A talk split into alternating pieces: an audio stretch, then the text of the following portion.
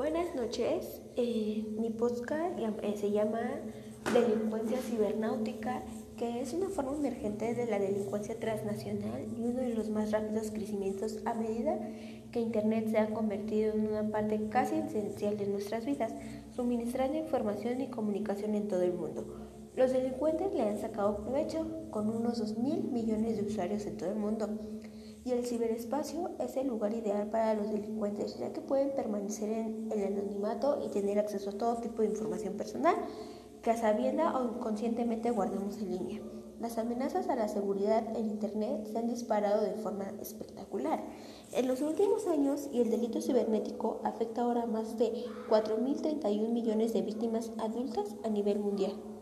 Eh, también el delito cibernético existen muchas formas, siendo los más comunes las relaciones con la identidad. Esto ocurre por phishing. Eh, tenemos un caso que es el WannaCry. Tuvo alcance en más de 150 países, incluyendo México. Este programa operaba extorsionando, ya que tenía la función de secuestrar información para luego pedir por su rescate.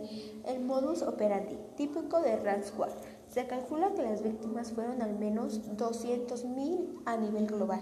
Si bien los vacíos legales y la ambigüedad jurídica dificultan acciones para la persecución de los delitos, la prevención está al alcance de las compañías. Un ejemplo de esto es el actor financiero, que en nuestro país es el menor afectado por los ciberataques esto es gracias a dos figuras principales, el D2 y el SAS. Típicamente el ataque de negación de servicios D2 es utilizado para volver inestable un servidor impidiendo que los usuarios legítimos accedan a él.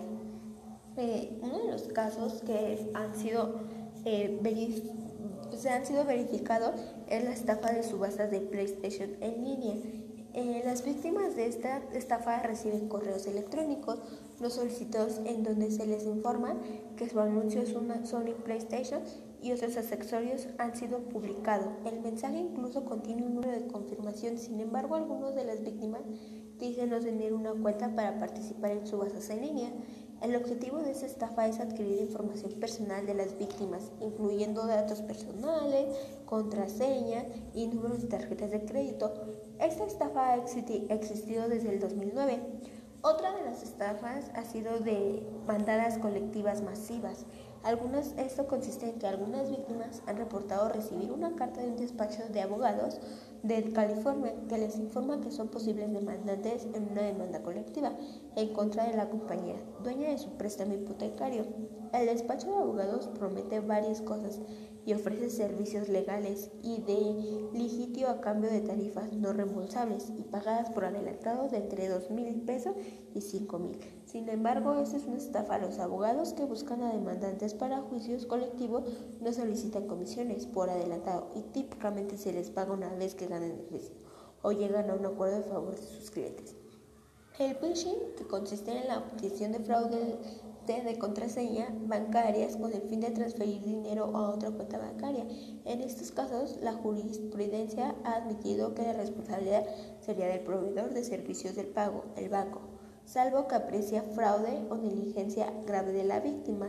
Esto ha sido todo del podcast. Eh, hasta luego, me despido. Buenas noches.